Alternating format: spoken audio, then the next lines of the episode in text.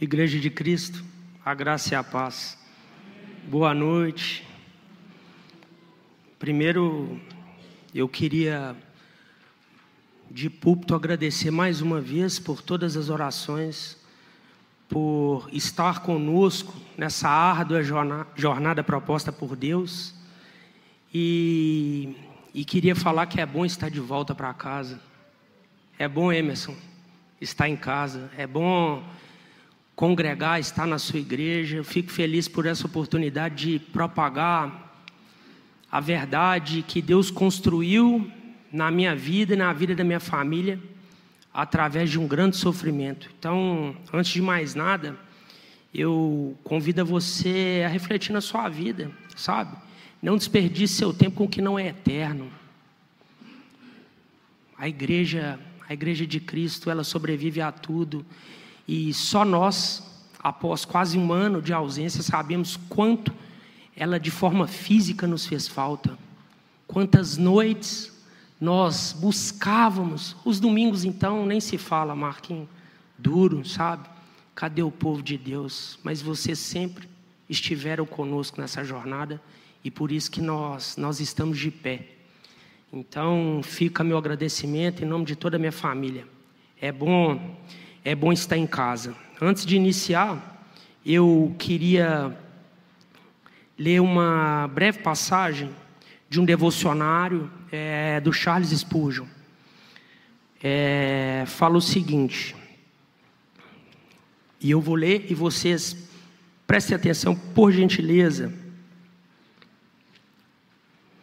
As alegrias do céu certamente compensarão as aflições da terra. Calem-se, calem-se minhas dúvidas. A morte é apenas um riacho estreito e logo você o terá atravessado.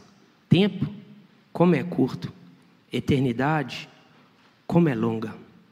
Morte, como é rápida, imortalidade, como é infinita. Logo deverei estar lá. Vamos orar?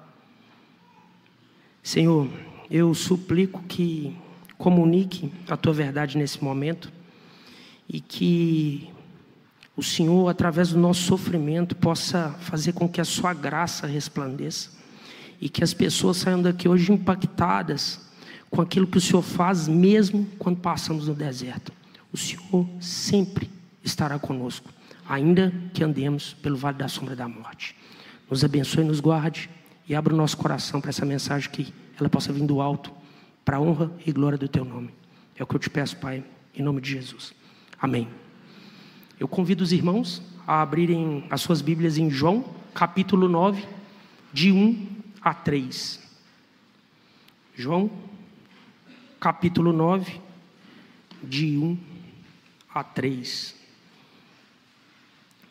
Eu vou ler e vocês podem acompanhar e diz o seguinte: a cura de um cego de nascença. Caminhando Jesus viu um homem cego de nascença e os seus discípulos perguntaram: Mestre, quem pecou? Este ou seus pais? Para que nascesse cego? Respondeu Jesus: Nem ele pecou, nem seus pais mas, foram para, mas foi para que se manifestassem nele as obras de Deus. Esse, esse é um texto muito singular na minha vida. Eu recebi esse texto no dia 23 de outubro, aproximadamente às 17, 17h30, num dia difícil em que os médicos relataram que a Catarina teria que ser operada. E quem me mandou esse texto é a minha grande amiga de luta, de batalha, que ela está ali sentada hoje, é a Priscila. E esse texto, onde nós estávamos, tinha atrás do hospital um descampado grande, que tinha talvez o pôr do sol mais belo que eu tenha visto na minha vida, sabe? E, e lá eu orava pedindo a Deus uma resposta e questionando a Deus: Mestre, quem pecou? E quando o Jackson me falou hoje, e A pregação foi intitulada de O Testemunho às Avessas. Será, vovô Rui, que ele nos ouviu? Será que ele nos escutou? Será que ele esteve conosco nessa jornada de dois anos?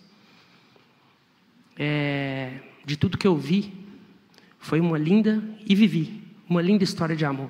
Catarina Salvino Tebet Oliveira, nascida dia 19 de 10 de 2019, recolhida dia 23 do 11 de 2023, às 11 e 05 da manhã.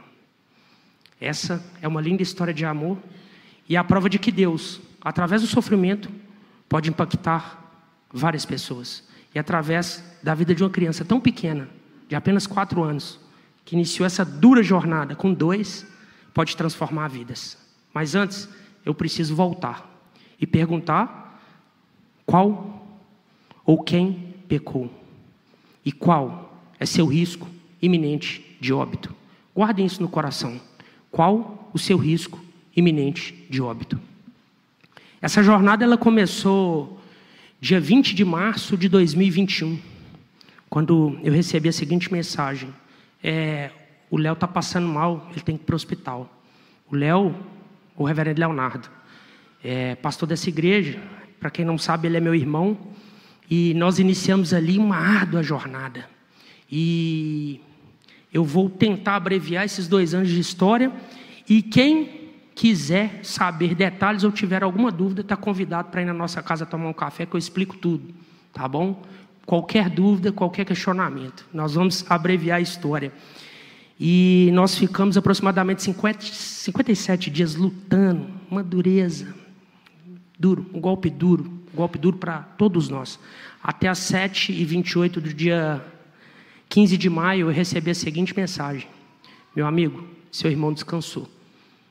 É, naquele momento eu, eu achei que minha vida tinha desmoronado. E eu questionava: por que, Senhor? Por quê? Por quê? Quem pecou, Senhor? Um homem, um homem do Senhor, um homem que prega a tua palavra, um homem que o Senhor escolheu a dedo para propagar o teu reino, a tua verdade, a tua justiça. Eu falo porque eu convivi, meu irmão, maior referência de homem que eu tive na minha vida. Que duro golpe para nós. Que duro golpe. E passado esse período, nós ficamos é, desacreditados, com vários questionamentos, e um deles, eu me lembro que eu falava assim: o senhor ressuscitou Lázaro de quatro dias, por que, que o senhor não pode levantar ele daí? Para a glória de quem? Para a sua ou para a minha? E eu entendi e passar desse período duro, um luto avassalador que tirou o meu chão e da minha família, nós recebemos uma grata notícia. Entre o dia 20 e 25 de novembro, a Maísa me apresenta o exame e fala assim: Eu estou grávida. Eu falei: Amém. Um refrigério para a nossa alma. E passado alguns dias, no dia 8 nós fomos para uma consulta de rotina, sabe?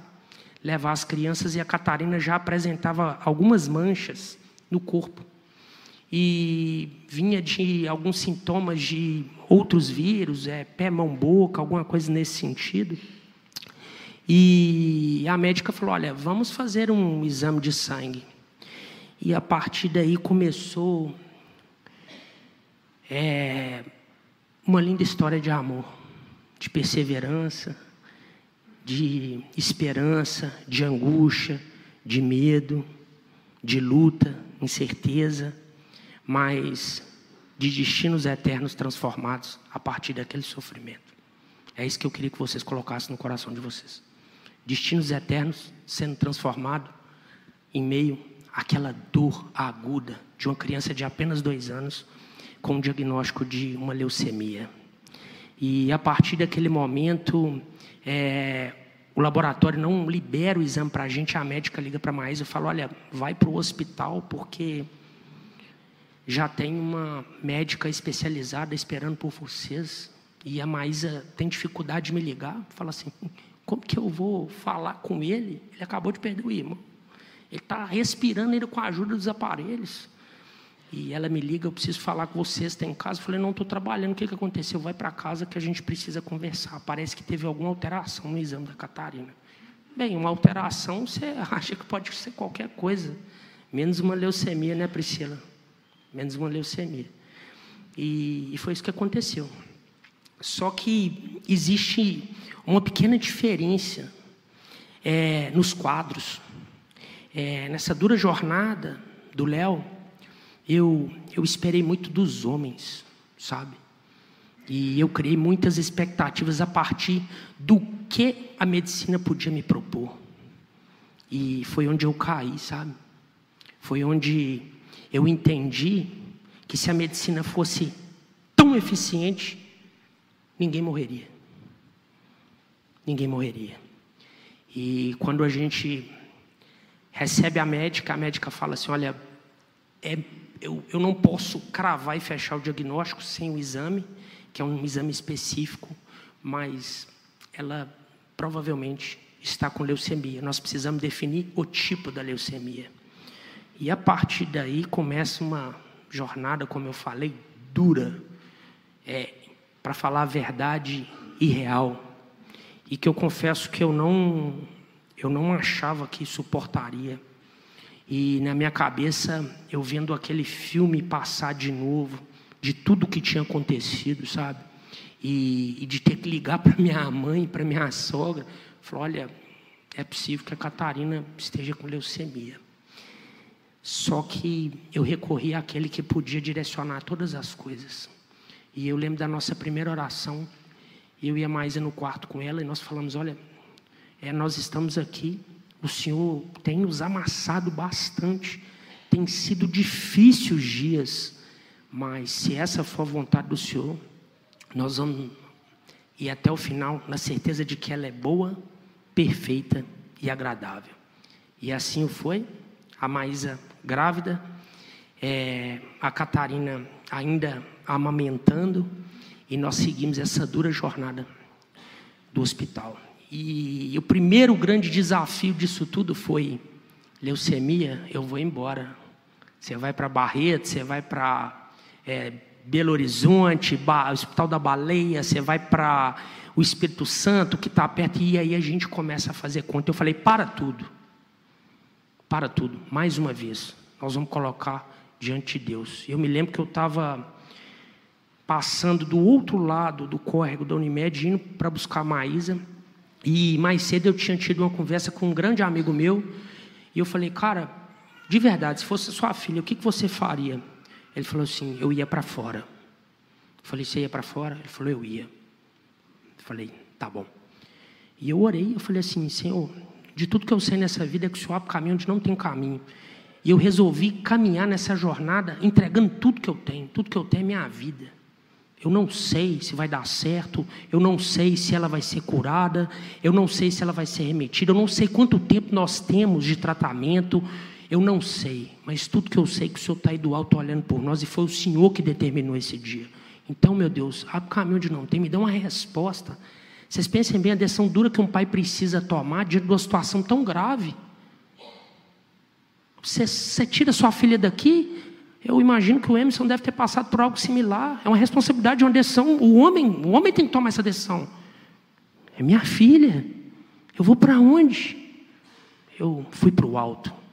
E curioso, quando eu cheguei no hospital, a primeira coisa que a Maísa falou foi o seguinte: eu não quero sair daqui. Aí eu comecei a chorar. Eu falei, o senhor foi rápido. Meu coração aflito, o senhor me respondeu rápido. É aqui que nós vamos ficar. É aqui que nós vamos ficar. E rapidamente a gente começa um processo de conhecer a equipe médica. E o mais curioso e o mais impactante para mim nesse dia e que me fez ajoelhar de forma voraz diante do Senhor e recorrer a Ele para tudo foi que o mesmo amigo que me falou 10 horas da manhã que eu deveria sair, me ligou seis e meia da tarde e falou assim: Vinícius, esquece tudo que eu te falei. Aqui em Valadares tem uma equipe fantástica. Eu não conhecia. Você vai estar bem servido aqui. Eu falei, eu já sabia, Deus já tinha me falado. E só veio testificar aquilo. E aqui nós ficamos com uma equipe fantástica. A Catarina inicia um tratamento, um tratamento duro, uma jornada difícil, várias perfurações, e nós seguimos para um colégio. E lá nós conhecemos mais três médicos fantásticos que nos acompanharam. E aí começa o início de uma dura jornada. Medicação, eu sou um profissional liberal, a Maísa trabalhando e nós fazendo algumas adequações nos nossos, nas, em nossas rotinas. A Maísa grávida com o Heitor. E aí a gente começa o primeiro bloco. Vem o resultado do exame, ela tem uma LLA B. É, eu falei, e aí? Moderado. Ela tem que fazer esse exame. É, de, é baixo, moderado e alto, vamos supor. O dela era moderado.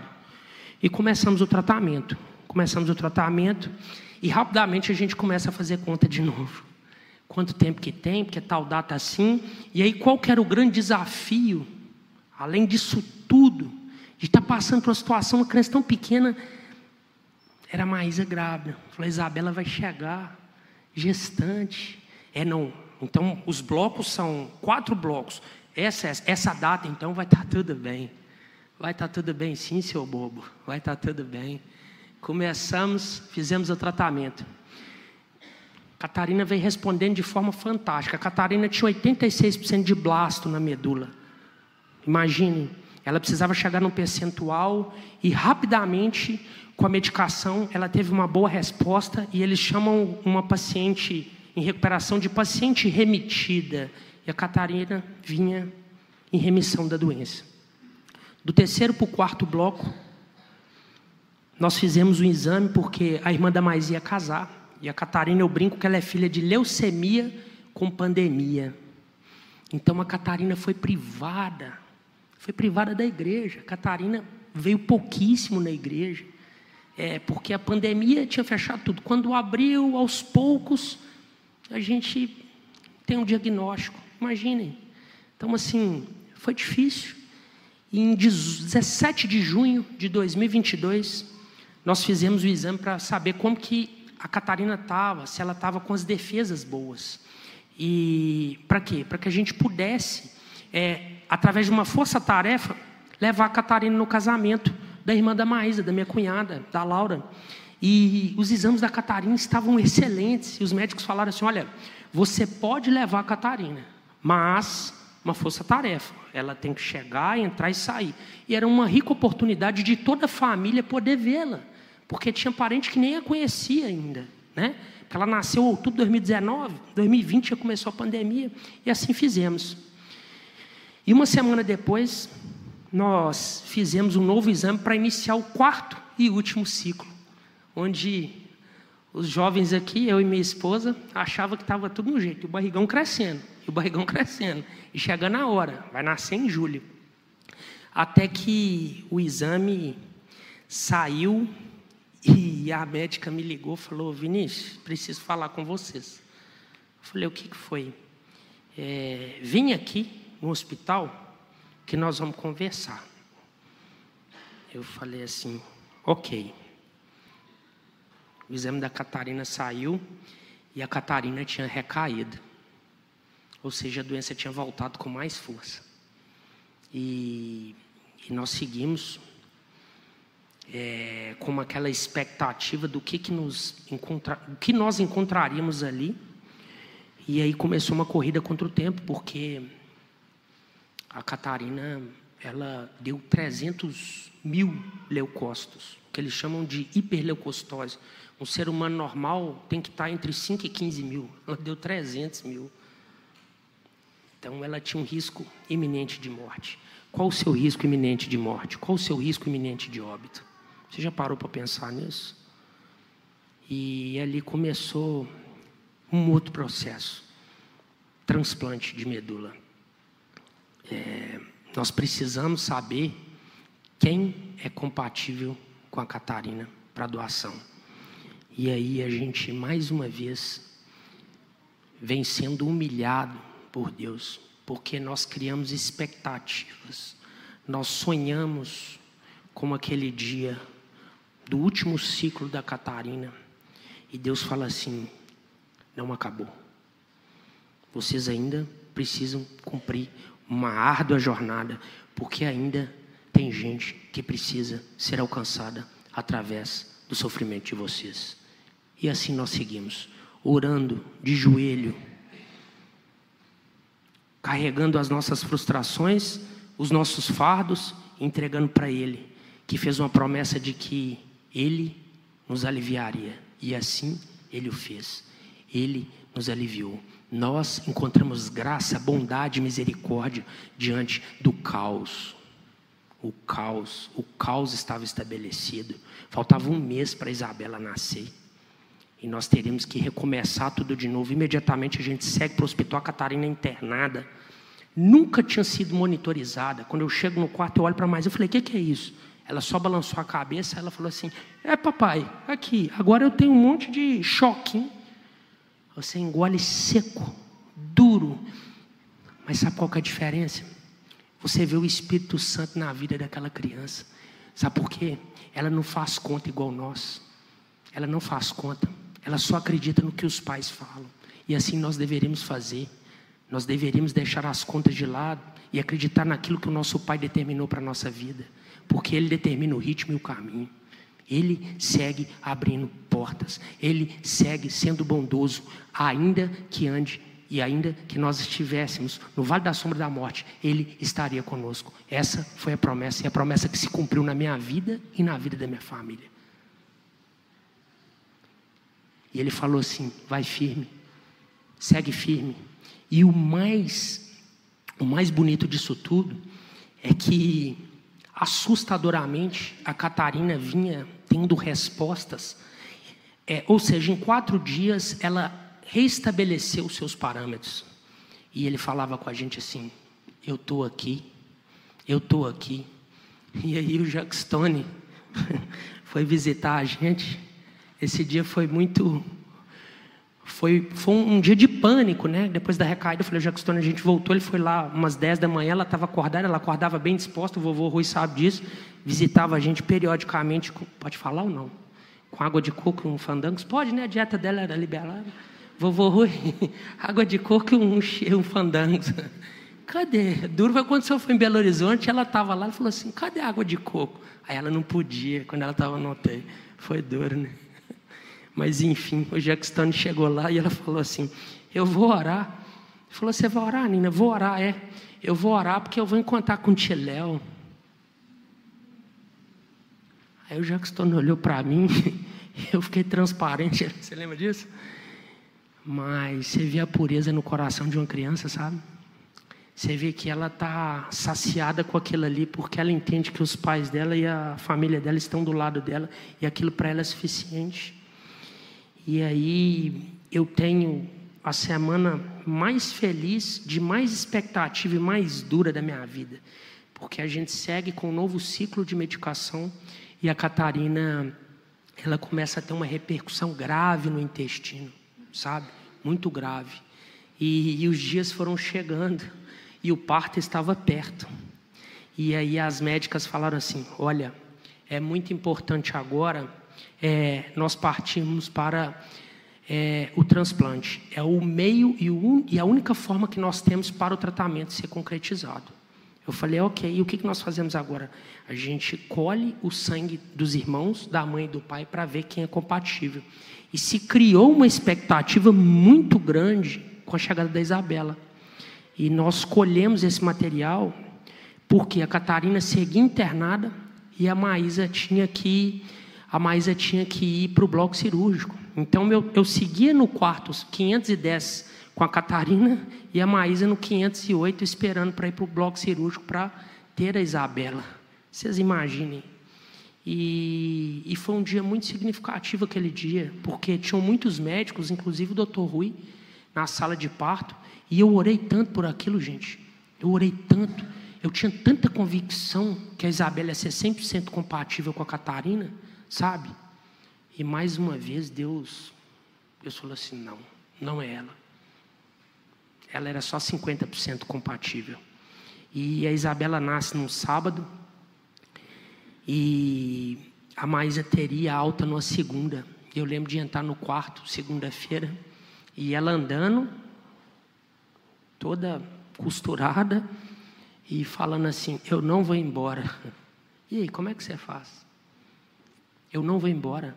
Você conhece todo mundo, você resolve tudo para todo mundo. Resolve isso. Eu não vou sair daqui. Eu confesso que eu não, não tinha palavras.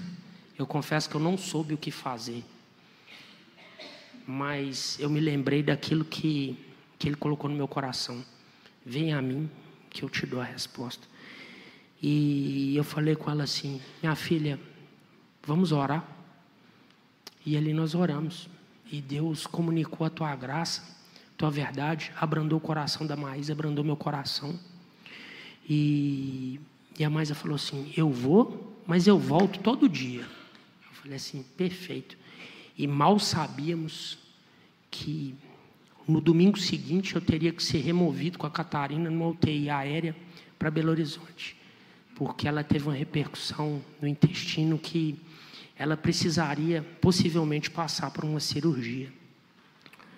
E a Marisa, desesperada, eu falei assim: Ele está conosco, Ele está conosco.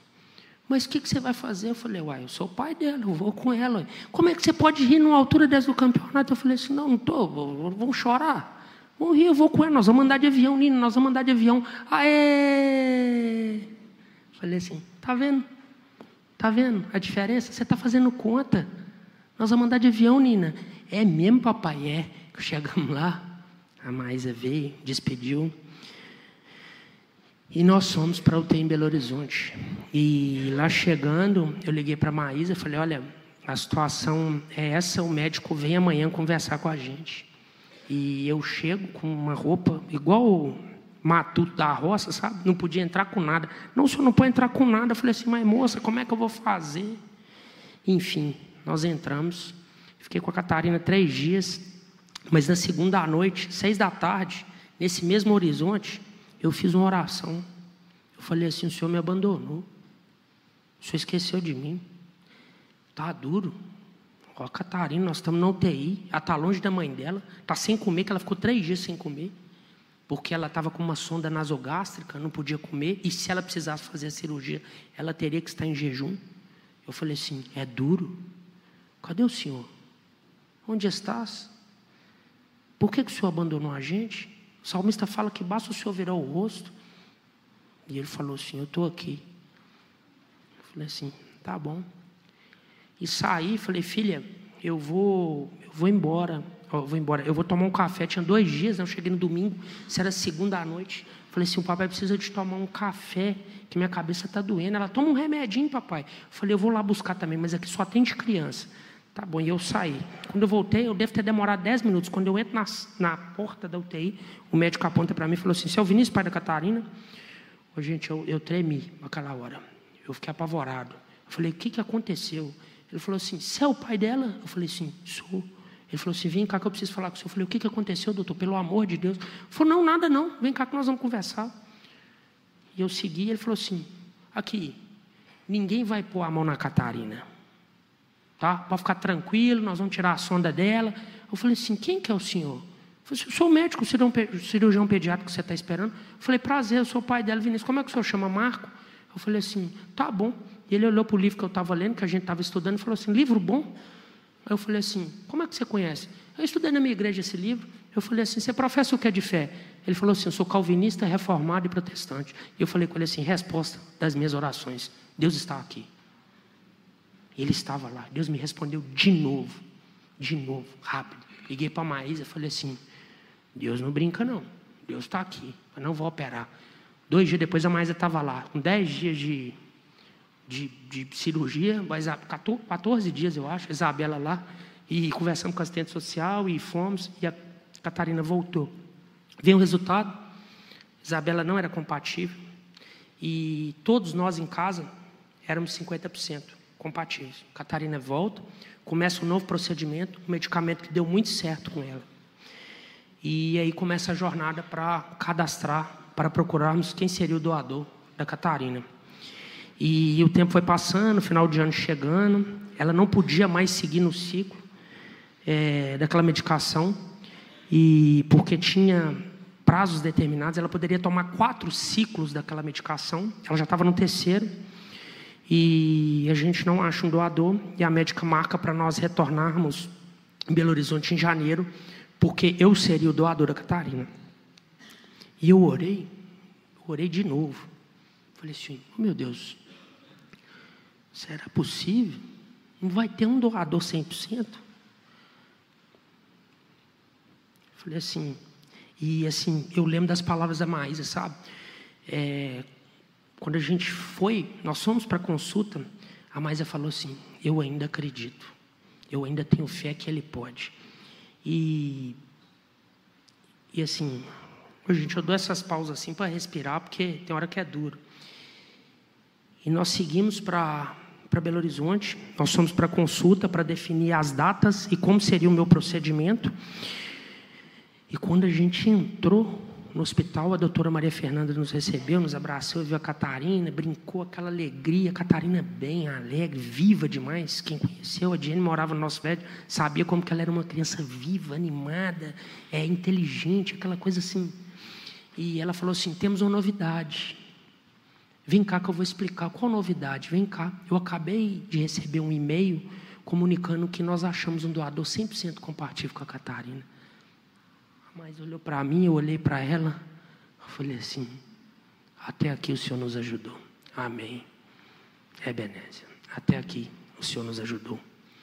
E aí ela explicou como seria, quais seriam os procedimentos. Só que o problema é que esse doador nunca apareceu. E aí, quando a gente volta para uma nova consulta, a médica falou: não podemos esperar mais. E, e aí nós seguimos para Belo Horizonte. No dia 20 de março, nós internamos. 20 de março de 2023. E mais uma vez o 20 de março entra na minha vida, que foi o dia que eu fui buscar o Léo para internar ele. Sabe, João? E eu falava com ele assim, de novo. Ele falou comigo assim: as histórias não se repetem. Eu sou detentor do tempo. Eu sou detentor da história. Eu escrevi todos os seus dias eu escrevi todos os dias da Catarina. Eu falei, amém. E nós seguimos para o transplante. Fiquei internado com a Catarina 33 dias. E saí para fazer. Comecei a tomar uma medicação muito forte. E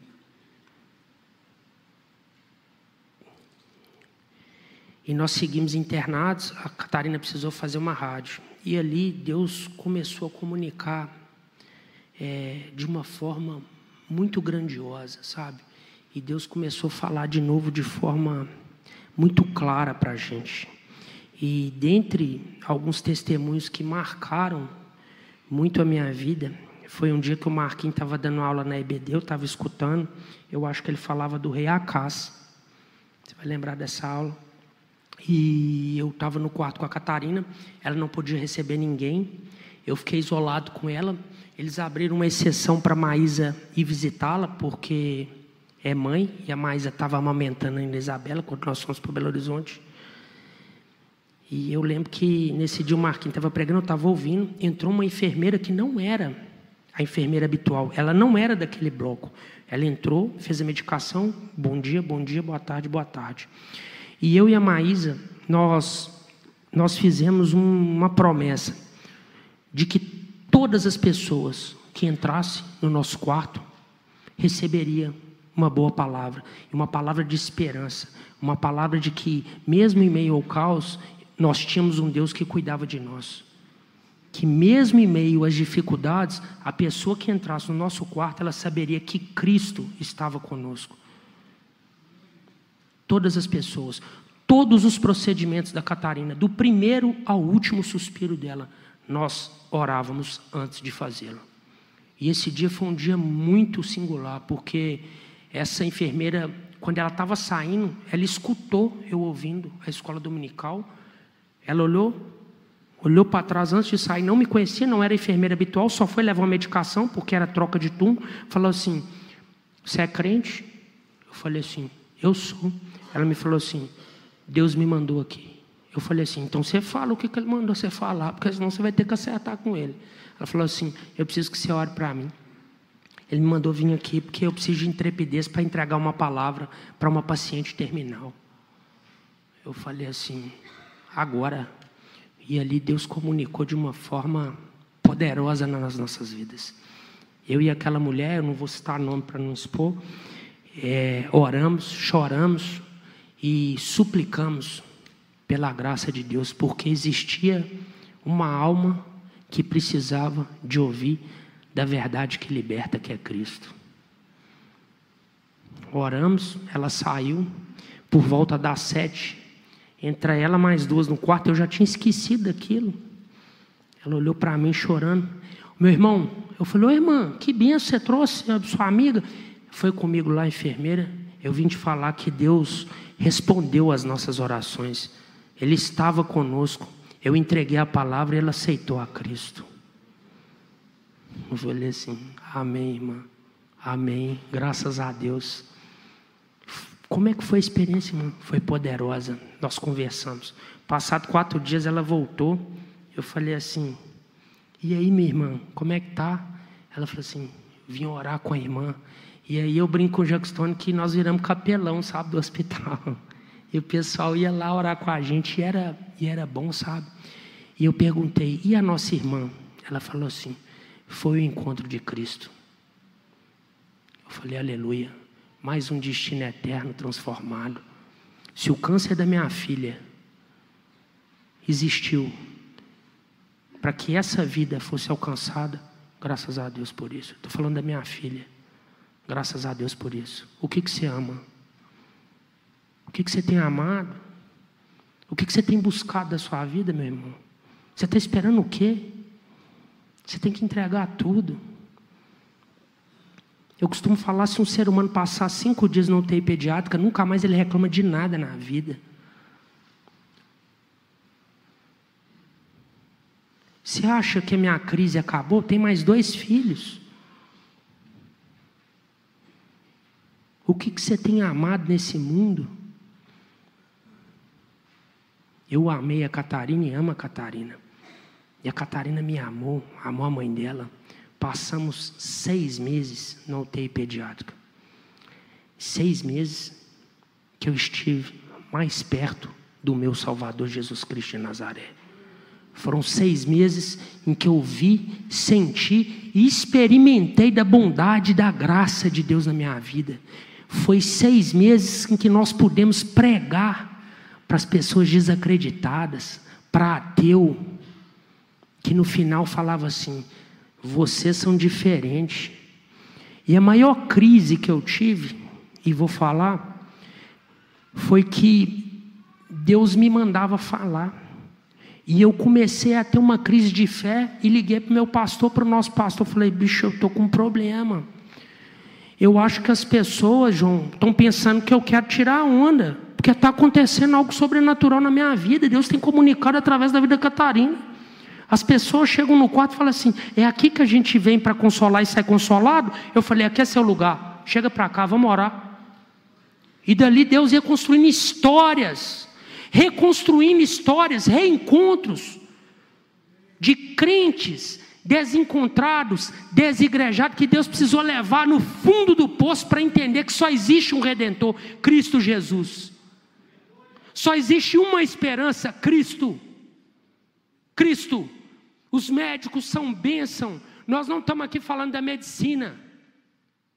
Mas se dinheiro fosse importante, medicina fosse importante, ninguém morria. Importante é Cristo, porque nós somos peregrinos nessa terra.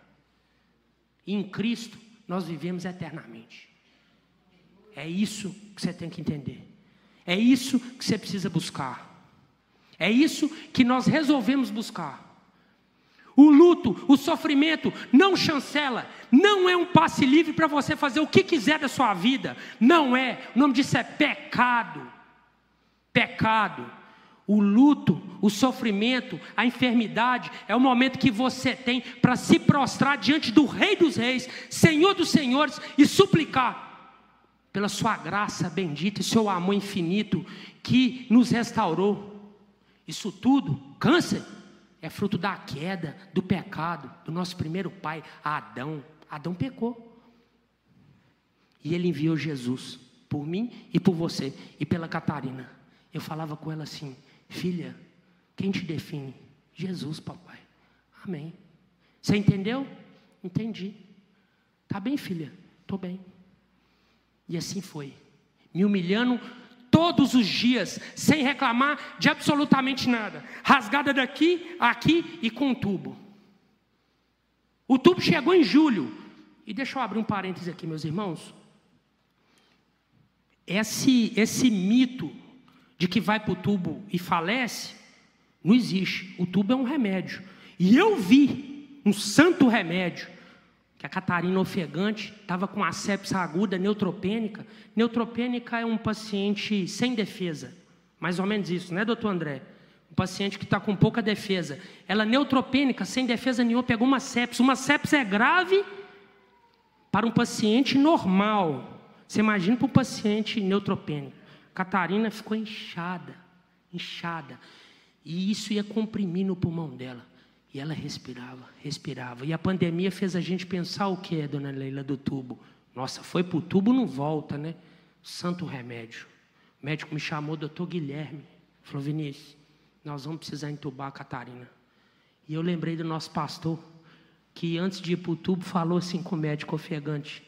Falou assim, é o tubo que eu tenho? Falou assim, é o tubo que você tem. Ele falou assim: então tá bom, me faz a gentileza, chama a equipe médica, é, que eu quero deixar um salmo no coração deles e quero orar.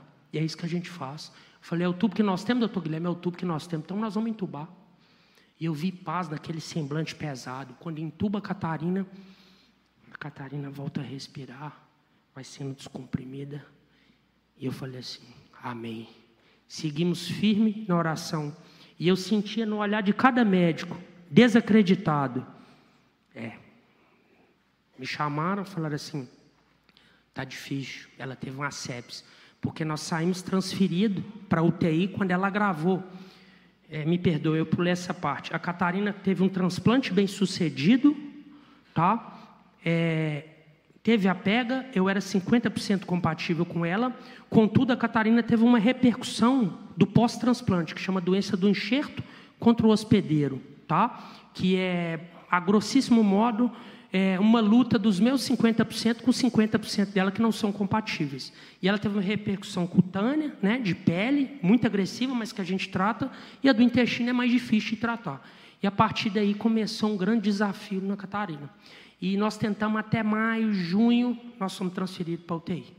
Fomos transferidos para a UTI. Eu falei, a UTI que nós temos, outra coisa. Eu louvo a Deus pela UTI. Eu, eu fiquei em paz na UTI, monitorada 24 horas, e ali foi a nossa casa seis meses. Meus irmãos, é, por que, que a gente tem dificuldade é, de propagar o reino de Cristo quando não está aparentemente tudo bem? Sabe? É, faça do seu sofrimento um grande testemunho. Deus está te chamando para isso. Eu fico pensando, eu só lembrava de Paulo, eu só lembrava de Jó, quando questionou a Deus, e ele falou assim: onde você estava quando eu criei isso tudo, Jó? E assim que ele falava comigo com a Maísa, onde vocês estavam? Deixa eu fazer uma ressalva para vocês, Vinícius e Maísa. Antes de ser sua, ela é minha. Eu vos dei por herança. Amém. Amém, seu Adi. Eu vos dei por herança. Eu falei, perfeito. Então, antes de ser minha, ela é sua. Seguimos num julho duro. E vou confessar uma coisa de púlpito. Eu cheguei a ligar para cá. Porque outra crise de fé, e eu falava com o Jackstone, como que eu vou falar isso para as pessoas? As pessoas acham que eu estou querendo é, falar de mim, tirar a onda. O que, que eu faço? Eu quero pregar, mas eles acham que eu estou forte, mas eu não estou, eu estou no pó, eu estou desesperado. Ele falou uma coisa tão simples, ele falou, ele falou assim, onde você viu o diabo querer que alguém fala da verdade de Cristo, rapaz, prega.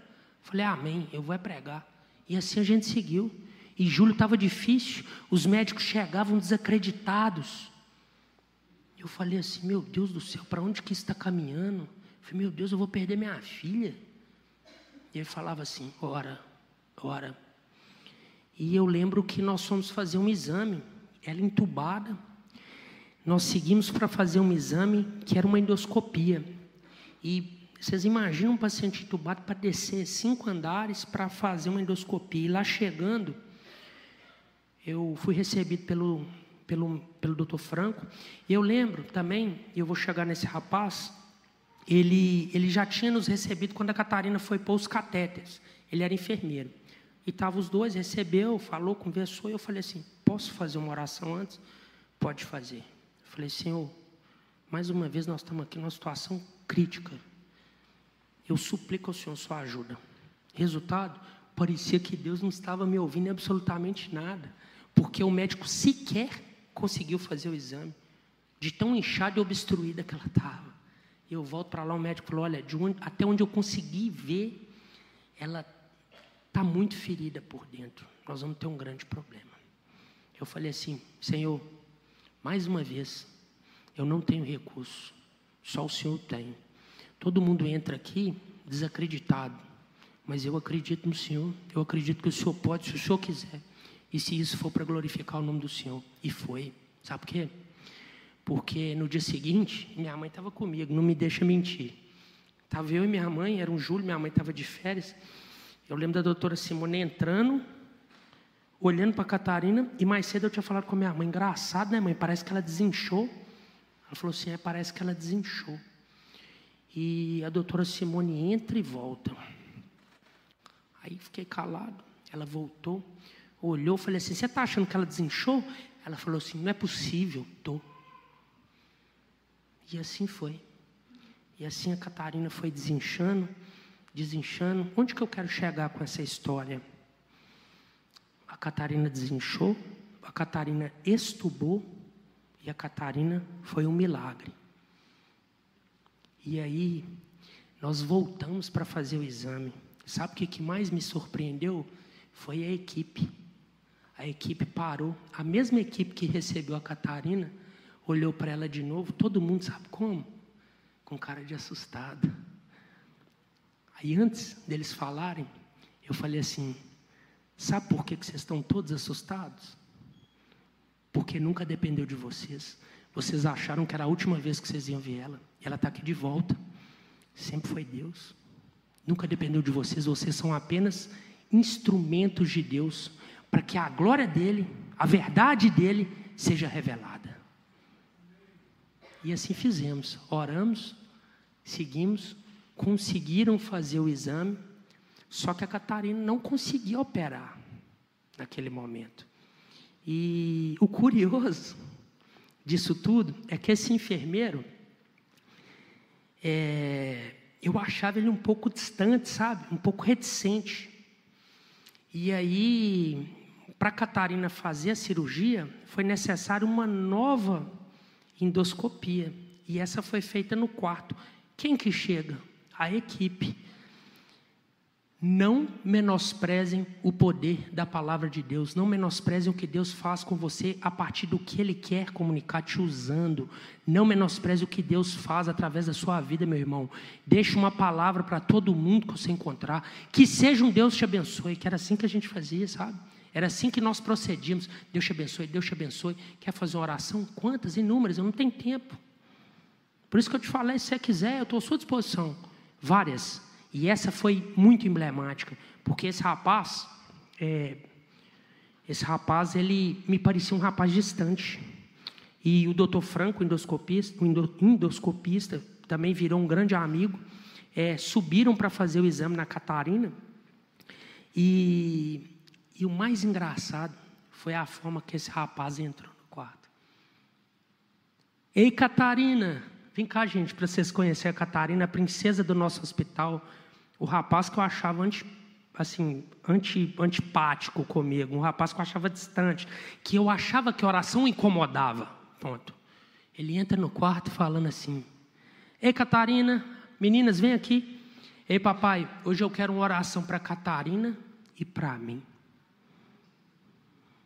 Eu falei assim, desigrejado? Ele falou assim: a história é longa. Familiar? Eu falei: é. A hora que você quiser, eu converso com você e nós vamos orar. Combinado. E nesse dia, a equipe inteira ficou em pé no quarto esperando. Eu falei assim: tá na hora de eu sair, doutor Franco, Ele não. Você não orou ainda? Amém. É isso. A verdade de Deus foi sendo semeada nos corações. A verdade absoluta e imutável foi sendo semeada. Cristo foi revelado através do nosso sofrimento. Cristo pode ser revelado através do seu sofrimento. Em vez de você murmurar, busque a Deus. Ore, entregue. O fardo está pesado, meu irmão. Todo mundo tem problema aqui, todo mundo está sofrendo, padecendo de alguma coisa. Eu tenho convicção disso. Entregue para Deus, entregue para Deus, reverendo. Não espere em você mesmo. Não espere que a sua força vai poder te ajudar a resolver seu problema. Não vai. E o fim, o fim foi duro, sabe? Foi duro, porque nós precisávamos operar e, e eu estava um pouco angustiado. E a Maísa falava comigo assim: fique em paz, vai dar tudo certo, fique em paz, vai dar tudo certo. E, e a Catarina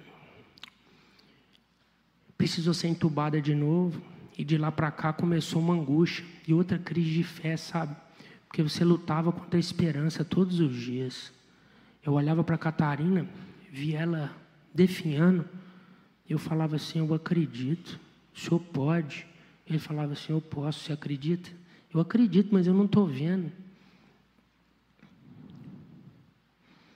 E ele foi, ele foi fazendo do jeito que ele determinou. E parece que é uma derrota grande, sabe? Parece que nós perdemos, sabe? E a gente segue para uma cirurgia dura, delicada, seis horas de cirurgia. E a Catarina sai do bloco pedindo água. Mais uma vez ela me humilha. Eu falo, meu Deus do céu. E de tudo que eu vi em todo esse processo duro, doloroso, foi uma, uma igreja unida e perseverando em oração comigo. Eu vi uma igreja comprometida com oração. Eu vi uma igreja unida pelo sofrimento. Eu vi famílias sendo transformadas. Eu vi pessoas sendo alcançadas. Quantas vezes Deus tirava eu e a Maísa do quarto por alguma razão e nós íamos é, sair fora do horário, quando a gente saia da porta, tinha dois pais esperando porque o filho ia ser entubado, olhando para a gente, falando assim: por favor, fala alguma coisa. E adivinha o remédio que a gente dava? Cristo. Falava assim: ah, a filha foi entubada, estubada, está entubada de novo, tem esperança. Meus irmãos, ouçam bem, ouçam com atenção. Eu, talvez só a guerra, eu não sei, é claro que esse é um, é, é, é um parâmetro do que eu vivi, mas aquilo é fábrica de louco. Só que é lá que o povo está sedento. Você não ouve falar tanto de Deus quanto você ouve falar no UTI pediátrica. Você não ouve tanto em nome de Jesus e amém quanto você ouve no UTI pediátrica. Vocês não têm noção. Campo fértil para podermos propagar a esperança, que é Cristo. Ali todo mundo desesperançado, sabe? Quando o médico fala assim, não tem jeito, mas eu vi meninos saindo de lá, sabe? Eu vi várias crianças saindo de lá. E esperamos por esse dia. O Jackstone falou isso aqui, né? Eu tenho um sermão pronto. Deus foi dando, me dando um sermão. Eu falei assim: vou pregar isso. Mas aprove a Deus eu estar aqui hoje para falar com todos vocês. Onde aparente a morte habitou, a esperança superabundou. A eternidade nos encontrou através da vida da Catarina. Estava aqui, ó. A Catarina alcançou muitas pessoas. A vida da Catarina é uma vida é, de uma criança com um problema grave, mas que de forma sutil, alegre, feliz, conseguiu comunicar a verdade que liberta. Cristo, Cristo, Cristo. E assim nós seguimos. Deus, em Sua providência, sabe, irmãos, Ele faz uso do sofrimento para assim, para alcançar propósitos salvadores, sabe? E é isso que eu percebi e foi isso que eu vivi, essa palavra que eu queria entregar e pedir a Deus para que ela penetrasse no coração de vocês, sabe? É, que Cristo, que Cristo nos seja suficiente. No momento de desilusão, no momento de enfermidade, no momento do luto, como é que a gente enxerga a beleza com o óbito de uma criança de quatro anos? Eu falei isso aqui. Existe graça nisso tudo, meus irmãos. Existe bondade de Deus. Acreditem. Por isso que nós estamos aqui. Por isso que eu estou aqui. O Jacques Stone falou assim: Você fala? Eu falei assim: Eu vou para onde? Só Ele tem as palavras de vida eterna. Se Ele está mandando eu comunicar, é, talvez uma pessoa possa sair daqui impactada. Louvado seja Deus por isso. Eu queria que todos vocês guardassem isso no coração. Eu queria que todos vocês entendessem a grandeza de Cristo em meu sofrimento. Ele faz em meu sofrimento. Ele faz em meu sofrimento. E Ele vai continuar fazendo, independente da sua vontade. E mais uma vez eu recebi um não de Deus. Cheguei no hospital oito horas, minha sogra tinha falado comigo assim: olha, os médicos já desacreditados e nós sempre pensando é, e tendo fé naquela possibilidade. E, e os médicos falaram: olha, o fígado dela está muito comprometido. Quando o médico fez a cirurgia, ela tinha 13 obstruções. Então, assim, o quadro era, era um quadro muito crítico, já estava amarela, e isso foi comprometendo é, o rim dela, naturalmente, uma sobrecarga medicamentosa. E foram dias difíceis, sabe? Dias duros, de angústia. Na verdade, foi uma semana muito dura, sabe? Porque você via e você vivia o risco iminente de óbito. Risco iminente de óbito. Risco iminente de óbito. Todos os dias. Que dia, Senhor, que angústia. E nós orávamos. E outro dia, no penúltimo dia, é, os parâmetros da Catarina já baixando. E a gente sem poder, sabe, pegar a nossa filha no colo, sabe? Deus move através de uma médica uma sensibilidade, fala assim: você quer pegar ela, né? Mas, mas eu quero. E foi talvez a cena mais linda que eu vi na minha vida. Os parâmetros da Catarina todos baixos, e a gente achando, e a médica tendo certeza que ela estava falindo, é, mobiliza dez pessoas para colocar a Catarina no colo da Maísa às quatro horas da tarde. E ali ela ficou das quatro até as nove e quinze da noite.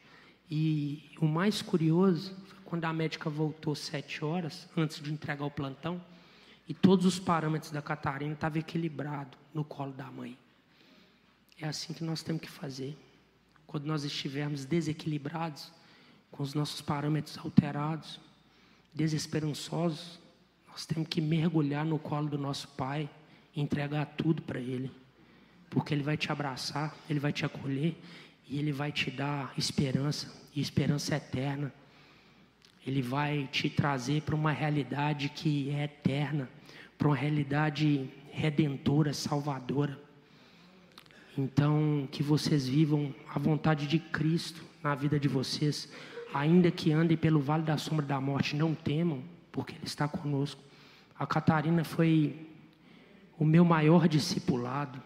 A vida da Catarina foi a vida de um verdadeiro cristão que mesmo padecendo, padecendo, viveu como um cristão deve viver, sem murmurar, sem reclamar, esperando nos pais, esperando em mim e na Maísa. Lembra aquilo que eu falei com vocês do risco iminente de óbito?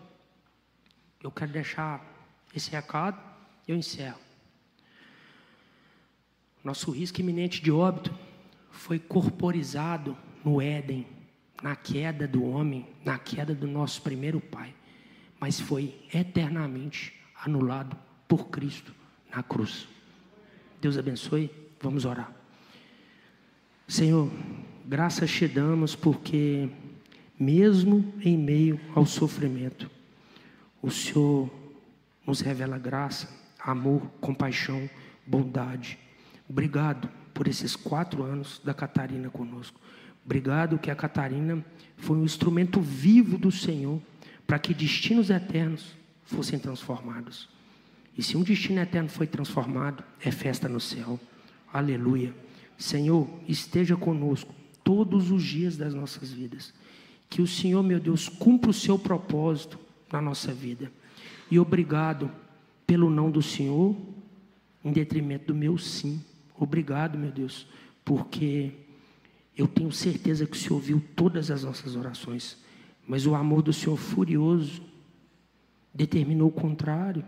Louvado seja o Senhor por isso. Em paz me deito e pego no sono, porque o Senhor está comigo.